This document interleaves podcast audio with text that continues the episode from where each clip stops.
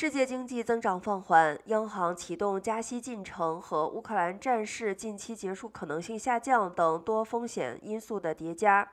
投资人纷纷退出股市，为资本寻求更加安全的投资领域。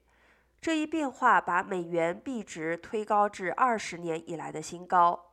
据路透社周一的消息。美元兑换全球六种主要货币的指数今年激增了近百分之九，星期一达到了一百零四点零九零，这也是自二零零二年以来的最高点。路透社援引分析师表示，美国利率提高不是支撑美元的唯一因素，来自乌克兰战争以及中国疫情风控对全球经济增长下滑的风险。对欧洲和亚洲相对于美国来说更加紧迫，造成美元像2018年那样坚挺的氛围。